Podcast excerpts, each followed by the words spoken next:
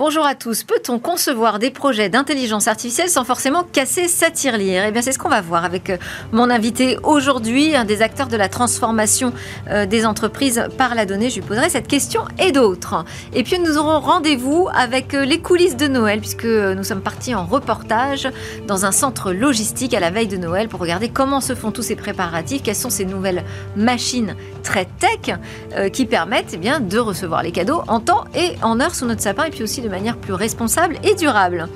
Et puis je vous proposerai aussi de voir ou revoir cet entretien avec euh, Véronique Reissoud, qui est euh, spécialiste de l'e-réputation et qui m'a accordé un entretien alors qu'elle sortait euh, son ouvrage L'ultime pouvoir, la vérité sur l'impact des réseaux sociaux aux éditions du CERF. Mais d'abord, donc ces trois questions à tout de suite dans Smart Tech.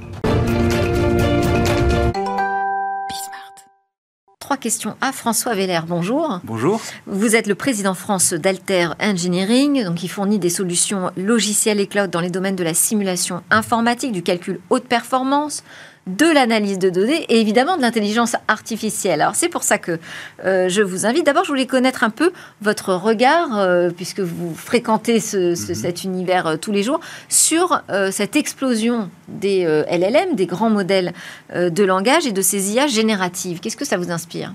Bah, je dirais que ça a fait effectivement euh, beaucoup la une des médias. Donc, dans les entreprises, on en parle beaucoup. Donc, ça permet de, porter ce débat auprès de beaucoup de, participants et de divisions.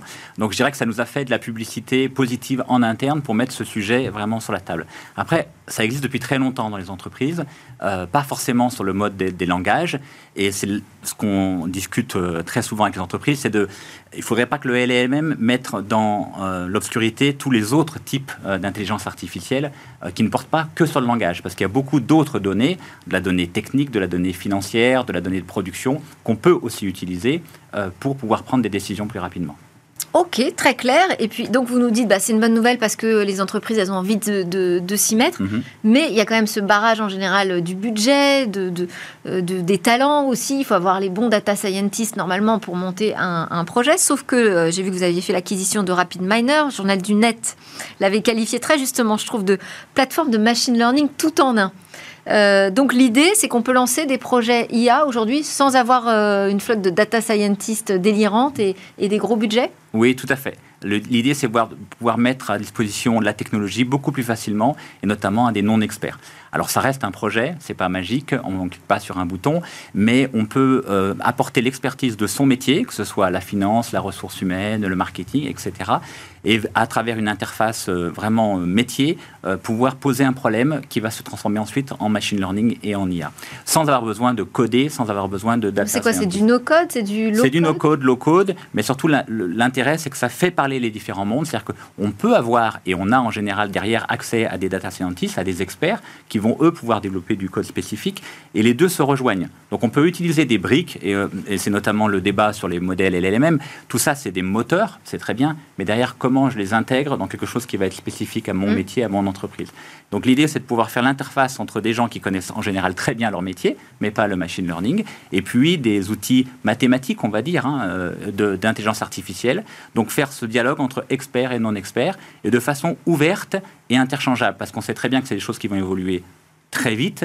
Ce qui est vrai aujourd'hui ne le sera pas dans six mois. Mm. Donc c'est comment je continue à faire évoluer ma façon de travailler, mon euh, workflow, désolé pour l'anglicisme, ou mon, mon, métier avec, des, bah, avec la, la, technologie qui sera la plus performante à un moment donné. Et alors, comment vous percevez le niveau de maturité des, des ETI aujourd'hui sur ce sujet de l'IA Alors, euh, il y a effectivement... Elles ont envie, elles ont peut-être ok, peut-être les moyens maintenant, mais est-ce qu'elles sont prêtes à se lancer? Est-ce qu'elles comprennent en fait euh, les enjeux de cette transformation?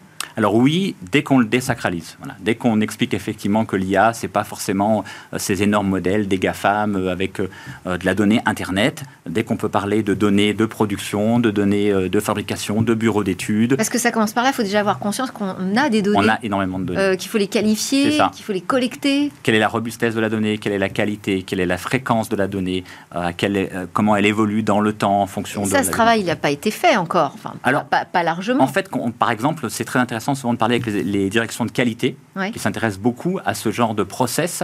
Et c'est en s'appuyant sur les process à l'intérieur de l'entreprise qu'on voit comment, comment les choses sont maîtrisées et évoluent dans le temps. Donc en fait, il y en a quand même souvent pas mal, euh, mais après, effectivement, on peut, on peut vérifier la maturité et la robustesse, mais même avec un certain niveau de, de, données, on peut déjà commencer à faire des, des choses intéressantes.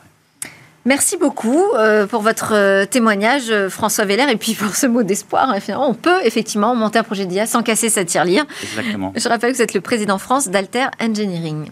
Merci. Allez, à suivre, c'est la grande interview de Véronique Reissout qui nous parle de l'ultime pouvoir des réseaux sociaux.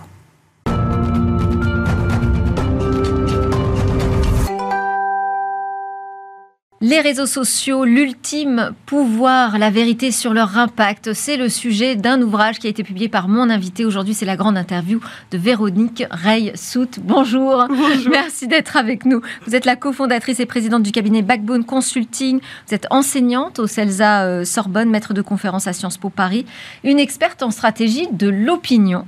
C'est un sujet de l'opinion, de la réputation, hein, tous ces sujets de, de communication qu'on connaît bien aujourd'hui. Mais vous, c'est un sujet que vous traitez depuis de longues années. Euh, vous avez vu ces réseaux sociaux émerger, grandir et qui ont profondément finalement changé la manière dont on communique aujourd'hui? Oui, fondamentalement changé. Alors d'abord parce que maintenant on peut s'exprimer, parce que votre voix peut compter, que vous n'êtes pas obligé d'être un influenceur très connu pour pouvoir faire en sorte que les choses bougent. Et puis, mmh. euh, le nombre des réseaux sociaux a grandi, euh, le nombre des personnes qui sont présentes dessus aussi, le nombre de réseaux sur lesquels on est présent aussi d'ailleurs. Et donc, globalement, aujourd'hui, vous avez près de 80% de la population qui est sur les réseaux sociaux. Tout le monde ne s'exprime pas tout le temps, mais tout le monde, euh, en tout cas 80%. Mais est-ce qu'on les maîtrise, ces réseaux sociaux Parce que l'objet de votre livre aussi, c'est de dire, il faut qu'on explique un petit peu de quoi il s'agit, euh, quel est leur pouvoir, leur puissance Comment maîtriser en fait euh, ces nouvelles plateformes d'expression Alors, euh, on va dire qu'on ne peut pas vraiment maîtriser, mais on peut essayer de comprendre. Et si globalement on est dans une logique de bon sens, si on s'exprime de façon à peu près claire et transparente et cohérente, on peut à peu près arriver à, s'en sortir, mais le meilleur et le pire se côtoient sur les réseaux sociaux. Le meilleur parce que ça a été un moyen de libération de la parole sur plein de sujets, à commencer par MeToo par exemple, mais il y a eu beaucoup de sujets. Et puis après, le, pire parce que c'est aussi des sujets de harcèlement, de cyberharcèlement, des sujets euh, de haine et d'expression euh, en meute, euh, en ligne, qui sont plus que désagréables. Et effectivement, je pense que l'une des solutions, elle passe par la transparence, et par la transparence, et la transparence entre autres sur les algorithmes pourquoi je parle des algorithmes, c'est que vous avez besoin d'algorithmes. Euh, pourquoi? Parce qu'il y a tellement de volume qu'il faut bien avoir une logique de tri. Ce qui est compliqué, c'est qu'on ne sait pas toujours quel est euh, le critère et quel est l'algorithme qui est utilisé pour vous pousser des contenus. Donc déjà, la première des choses serait de pouvoir savoir quels sont les critères. Est-ce qu'on vous pousse plutôt des contenus de gens que vous connaissez ou plutôt de gens qui ont les mêmes avis que vous ou euh, des gens qui utilisent les mêmes, les mêmes mots-clés? Enfin, moi, il y, y a, plein de raisons. Alors ça, ce serait dans l'idéal parce qu'aujourd'hui, aujourd'hui, c'est pas vraiment le cas. Non, non. Et, vous, mais, pour autant, on pressent effectivement euh, la puissance que ça, que ça représente. Euh, certains groupes savent très bien s'en emparer mieux que d'autres, mais donc il y a une façon de les appréhender qui fonctionne. Vous en parlez comme d'un cinquième pouvoir. Bah oui, parce que c'est le pouvoir de l'opinion. Alors l'opinion a toujours été un pouvoir, mais c'était un pouvoir souvent euh, silencieux ou qui avait du mal à se faire entendre. Là aujourd'hui, euh, c'est les, réseaux sociaux, c'est une forme de porte-voix. Euh, donc l'opinion peut s'exprimer, on est obligé de l'entendre et de l'écouter.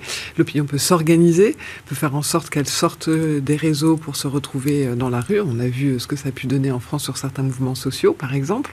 on a vu ce que ça peut donner aussi à l'étranger, en Afrique, dans certains pays, les peuples se sont euh, organisés euh, et, l'opinion euh, s'est exprimée et est descendue dans la rue. Est-ce que c'est vraiment l'opinion publique? Tout le monde n'est pas sur l'ensemble des plateformes sociales aujourd'hui. Non, mais vous avez 80% des gens qui y sont en moyenne sur l'ensemble des pays.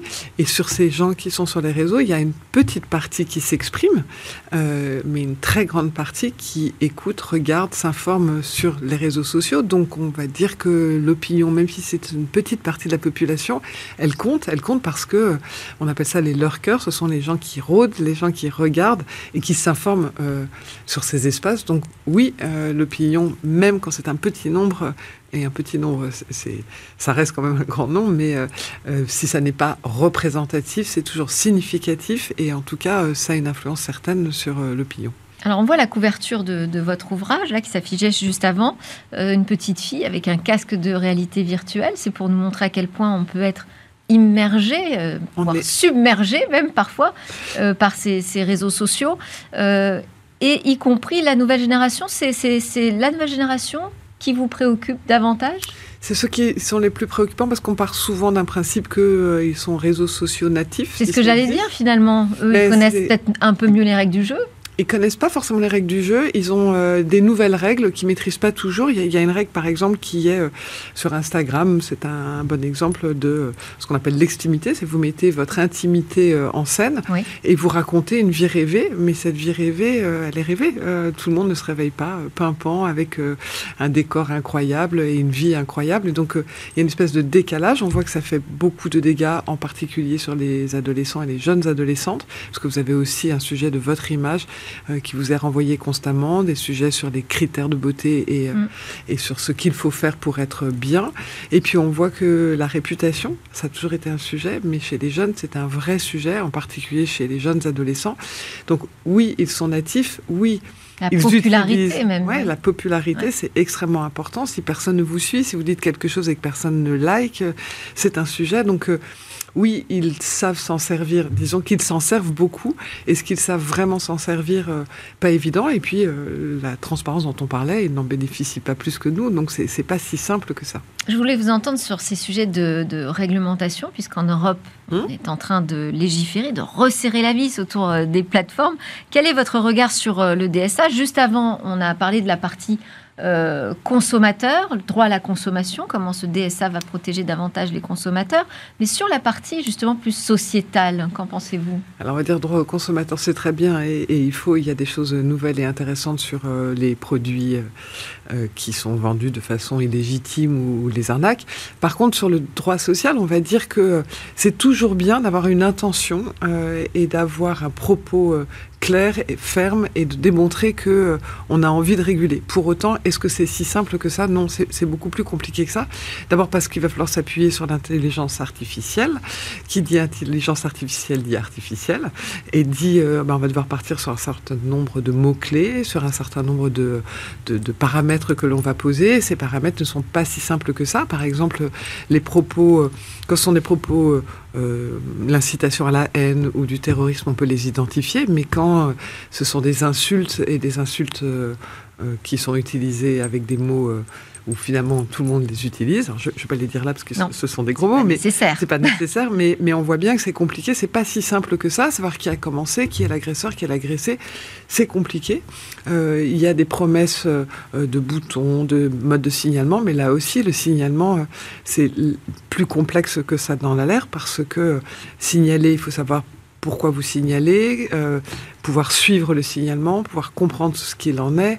Vous avez signalé un contenu n'est pas retiré, ben, essayez de comprendre pourquoi. Euh, vous avez un contenu qui a été signalé et on le retire, il faut aussi qu'on puisse vous en informer parce qu'il y a souvent des gens qui vont le faire euh, en toute bonne foi sans forcément se rendre compte que ce qu'ils sont en, train de faire contrevient à la réalité du bon sens. Enfin, bref, c'est pas si simple que ça. Donc l'intention, elle est bonne, la réalisation, elle est un peu plus complexe que ça. Alors, euh, quelles seraient les pistes selon vous pour euh, assainir, euh, peut-être calmer même un petit peu les propos sur les réseaux sociaux? Ben, je, ne sais pas si c'est parce que je suis une éternelle utopiste, mais ou en tout cas quelqu'un qui essaye de rester positif dans un monde compliqué. Mais je pense que si on fait confiance à l'intelligence collective, c'est-à-dire si on se dit que on donne les moyens aux internautes de pouvoir signaler, de pouvoir contrôler, de pouvoir réguler, de pouvoir modérer, euh, non pas censurer, euh, on peut avoir euh, sans doute une solution. Ce, modèle de modération qu'essaye de d'intégrer Elon Musk dans son nouveau Twitter, la plateforme X, par exemple Oui, on va dire que c'est l'esprit qu'il raconte. La réalité, elle est un peu plus, plus complexe. Je prendrais plus comme exemple Reddit. Reddit est un réseau social qui fonctionne très bien aux États-Unis, moins connu en France, et qui fonctionne sur ce modèle. Il a pas mal de, vertus. Le premier, c'est qu'effectivement, les règles, elles sont posées. Vous les respectez ou vous les respectez pas. Que vous avez des, internautes qui sont sur ces espaces et qui essayent de modérer.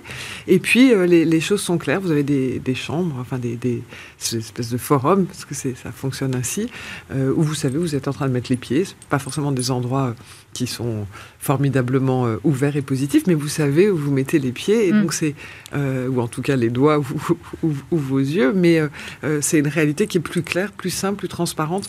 Vous ne pouvez pas empêcher les gens de s'exprimer. En revanche, c'est intéressant de savoir où ils s'expriment, comment ils s'expriment, de poser quelques règles et de savoir exactement euh, la réalité de ce que vous êtes en train de dire. Alors, je voulais qu'on parle aussi un petit peu du, monde politique. Vous intéressez beaucoup à la manière dont Donald Trump s'est emparé des réseaux sociaux. Euh, on, attaque souvent la classe politique en disant qu'elle est déconnectée complètement de la réalité, des préoccupations euh, des citoyens. Pourtant, ils sont quand même très présents sur les réseaux sociaux. Alors, ils sont très présents, mais ça ne veut pas dire qu'ils savent forcément s'en servir. Ils sont très présents parce qu'ils sont dans une logique assez habituelle pour les politiques qui est euh, je vous donne ma parole écoutez ma parole, je vais vous convaincre et ce que je vous dis, c'est pour votre bien. Et d'ailleurs, on a souvent, et on entend souvent les politiques qui disent, je ne comprends pas, il faut qu'on fasse plus de pédagogie ou qu'on explique mieux parce que les gens ne comprennent pas. Ben, euh, non, c'est que peut-être ça ne les intéresse pas ou que les arguments ne sont pas les bons ou que c'est pas ainsi qu'ils ont envie d'être convaincus. Donc en fait, ils sont toujours dans une logique descendante. Et puis, euh, l'une des caractéristiques quand même des réseaux sociaux, c'est le lâcher prise parce que vous ne pouvez pas tout maîtriser. Et les politiques et le lâcher prise, c'est pas toujours si simple que ça. Et pourquoi est-ce que je parle, euh, enfin, je prends souvent comme exemple Donald Trump, c'est que euh, d'abord, c'est assez intemporel finalement, et, l'idée était quand même de rester un peu intemporel. Et, l'autre chose, c'est que euh, c'est sans doute un des politiques qui a utilisé le mieux les réseaux sociaux, même si Barack Obama les a très bien utilisés en son temps pour convaincre, pour aller, euh, pour utiliser la réalité du ciblage, pour parler là où étaient les gens et parler des sujets qui les intéressaient. Mais Donald Trump, ce qu'il a fait lui, et que maintenant à peu près tous les politiques américains font, c'est qu'il écoute. C'est-à-dire que les réseaux sociaux, c'est donc là où s'exprime l'opinion. La première des choses, c'est écouter ce qu'ils disent, essayer de comprendre leurs préoccupations, quels sont les sujets qui sont importants pour eux. Donc, par exemple, Donald Trump, ce qu'il faisait quand il faisait ses meetings, admettons qu'il avait prévu euh, dans une ville de parler, je ne sais pas moi, de santé. Il regardait de quoi parlaient les uns et les autres sur les réseaux dans le lieu où il allait faire euh, sa conférence, son meeting. Et si le sujet était, euh, l'éducation, eh bien, il allait changer son discours pour parler éducation, ce qui donnait l'impression aux gens que, effectivement, il les comprenait, qu'il parlait des sujets qui les préoccupaient. Donc, c'est pas forcément être dans la démagogie, c'est se dire, je vais parler des sujets qui intéressent les gens et je vais m'adapter à la réalité de ce qui les concerne. Donc, le premier des points intéressants sur les réseaux sociaux pour un politique, c'est déjà écouter et comprendre comment l'opinion se positionne. C'est un conseil qui fonctionne aussi dans la communication plus institutionnelle des entreprises sur les réseaux sociaux Bien sûr. Alors, euh, on oppose souvent euh, l'analyse de l'opinion par les réseaux et les sondages. Ce sont deux choses qui sont parfaitement complémentaires. Il y a d'un côté, effectivement, une représentativité et on pose des questions. Et de l'autre côté, c'est de l'observation. Et l'observation, ça permet de savoir peut-être que ce sont des sujets qui n'intéressent pas l'opinion, qui, si vous leur posez la question, ils vont se positionner, mais qui ne les intéressent pas forcément. Et donc, pour une entreprise, pour un dirigeant, c'est intéressant de regarder quels sont les sujets de vos publics. Et par public, j'entends tous les publics, parce que souvent on, dit ah bah oui, mais moi je suis une entreprise B2B, donc euh, je ne suis pas concerné. Tous les publics s'expriment pas dans les mêmes proportions, pas sur les mêmes volumes, mais euh, les chefs d'entreprise euh, s'expriment, les, vos fournisseurs s'expriment, euh, vos clients B2B s'expriment aussi. C'est pas sur les mêmes réseaux sociaux que le grand public, ou en tout cas pas de la même façon, mais ils s'expriment, donc vous pouvez les écouter, vous pouvez essayer de comprendre ce qu'ils veulent, vous pouvez essayer de comprendre la réalité de leurs attentes, leur compréhension de, votre communication. Est-ce que vos messages passent Est-ce que vous êtes en face C'est toujours extrêmement important et instructif. Véronique Raissou, je voudrais qu'on joue ensemble au jeu de l'interview express. Oui. Ce sont des questions très binaires. Et vos réponses sont libres. Hein. Alors, vrai ou faux, les réseaux sociaux sont représentatifs de l'opinion publique? Significatif. Pas exactement pareil. Non. Bon. Est-ce que c'est un rêve ou un cauchemar, les réseaux sociaux, pour la démocratie?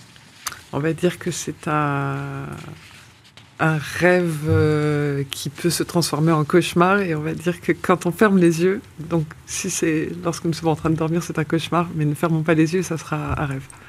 Euh, oui ou non, on devrait imposer l'anonymat, la fin du pseudonymat sur les réseaux sociaux vous répondre en, deux mots, c'est compliqué, mais on va dire que. Non, oui, vous pouvez développer. Euh, oui et non, c'est-à-dire qu'en fait, on pense souvent que c'est l'anonymat qui fait que les gens euh, se sentent protégés. Oui, c'est vrai, mais c'est plus euh, l'impression de protection parce que vous êtes à travers un écran et que vous ne voyez pas la personne, vous ne vous exprimeriez pas de la même façon si vous aviez la personne en face. Mais quand on regarde les expressions, par exemple, sur Facebook, où là, il y a moins d'anonymat, souvent, parce que vous avez commencé à prendre une position radicale, vous allez aller très loin pour expliquer et pour justifier votre position. Donc l'anonymat et la levée de l'anonymat n'est pas. On n'a pas la preuve, en tout cas, que ça fonctionne. C'est ça que vous nous dites, voire même l'inverse. Ouais, ouais. C'est pas si simple que ça. Intéressant.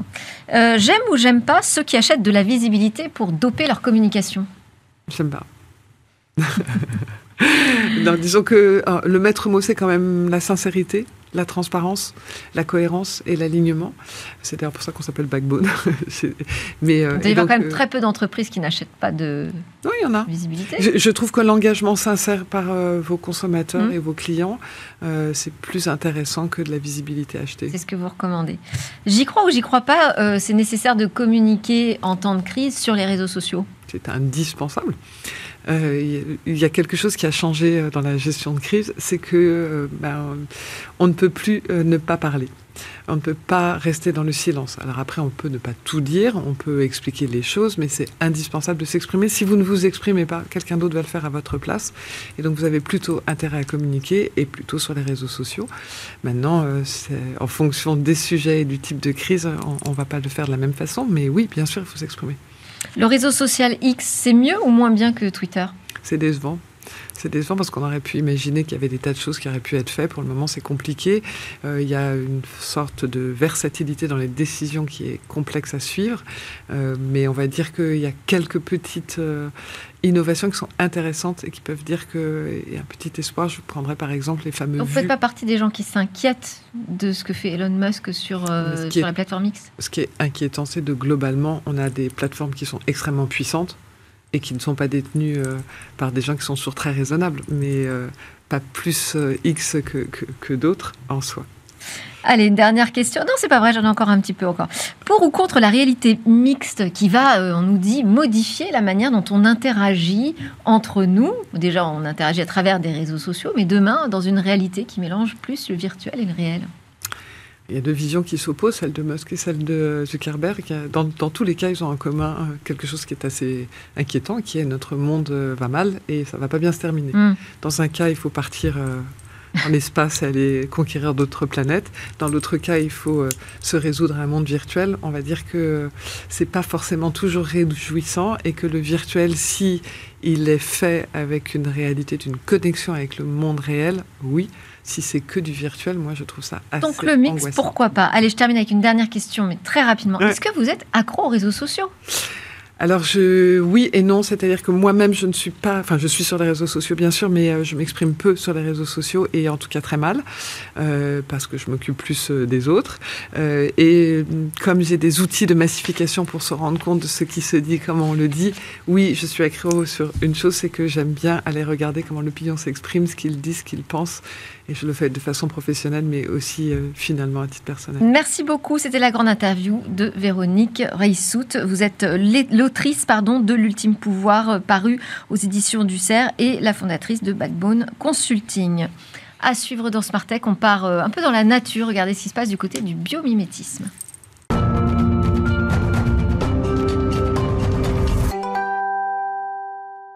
Et nous reprenons le fil de cette édition, une édition un peu spéciale puisqu'on va partir en reportage dans un centre logistique. On va aller voir comment ça se passe côté coulisses hein, pour euh, faire en sorte que les cadeaux soient livrés à temps pour Noël avec euh, évidemment plein, plein, de petits robots et de nouveaux objets très technologiques.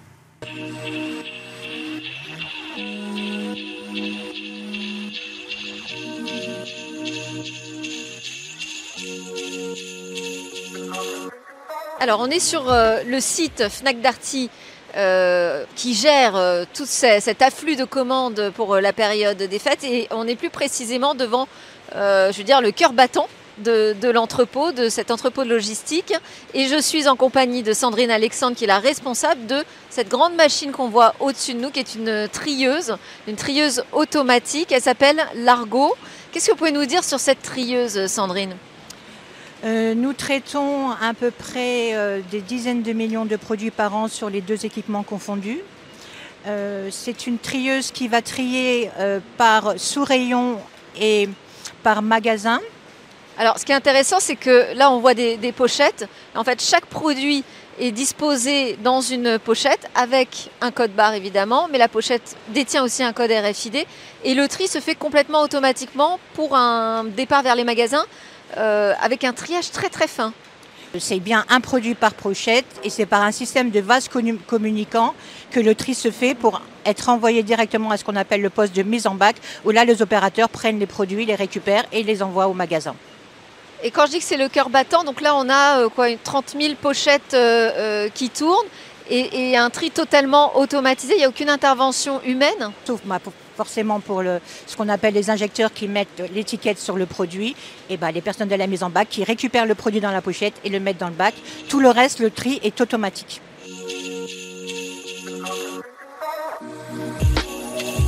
Alors là, on est devant une machine d'emballage qui est un peu particulière. Euh, qui va scanner en 3D les produits pour optimiser l'emballage. Laurent Nicolas, expliquez-nous comment ça fonctionne. Le fonctionnement est assez simple. Les produits sont bipés, passent devant euh, un lecteur en trois dimensions qui permet de prendre la volumétrie du produit. L'information est ensuite envoyée directement dans la machine qui donne le gabarit, qui permet de plier le carton à la bonne dimension. On essaie de gagner un, maximum de place en prenant la volumétrie pour gaspiller un minimum de carton.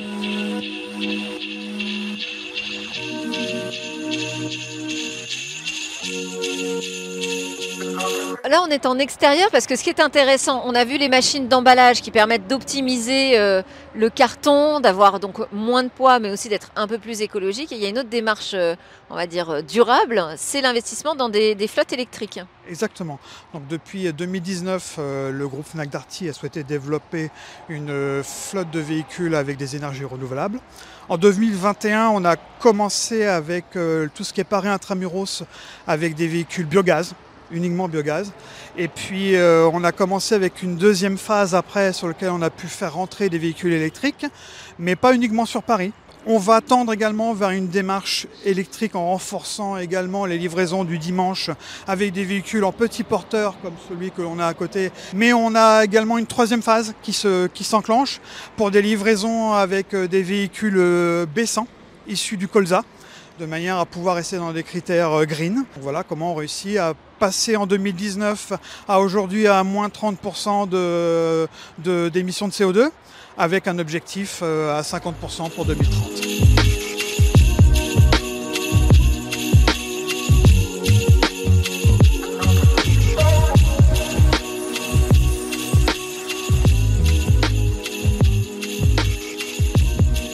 Fabrice Coulambelle, là on est dans les rayons euh, jouets. Et ici donc euh, vous préparez les commandes qui sont euh, faites par les les utilisateurs du site internet euh, Fnac Darty, mais aussi pour les magasins. Et là, on est, on est en décembre, donc j'imagine c'est euh, le grand rush euh, face à cette période de Noël. Comment est-ce que vous vous organisez et surtout quelles technologies peuvent vous aider davantage à optimiser ces départs? C'est un moment essentiel pour le groupe que l'on prépare très en amont de cette haute saison. Il y a deux temps forts. Il y a la partie où on va réapprovisionner nos magasins pour pré-stocker, donc c'est une partie de réception importante.